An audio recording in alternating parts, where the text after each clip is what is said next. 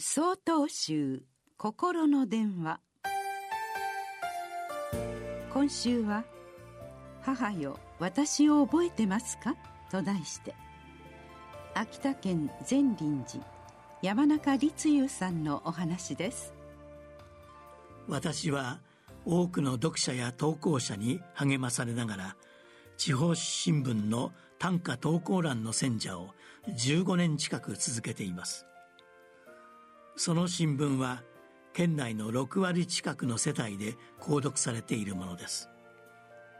短歌の投稿はがきも毎週200枚ほど届き600種以上の作品の中から選ばれた26種が紙面に掲載されます。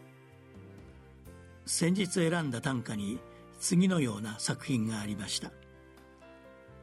誕生日祝うはがきをしたためん。母よ私を覚えてますか？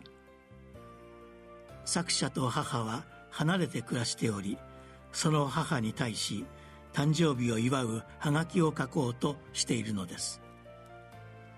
誕生日祝うはがきをしたためんは母親に誕生日を祝うはがきを書きましょうという作者の思いです。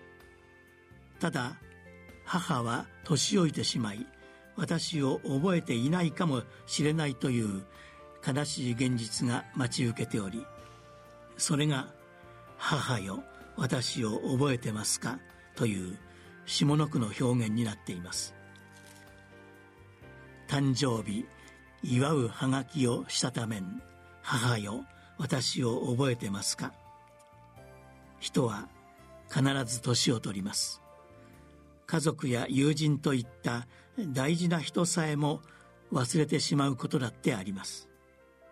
悲しい出来事ですがこの世の中にはとどまるものなど何もない無常という現実が横たわっています。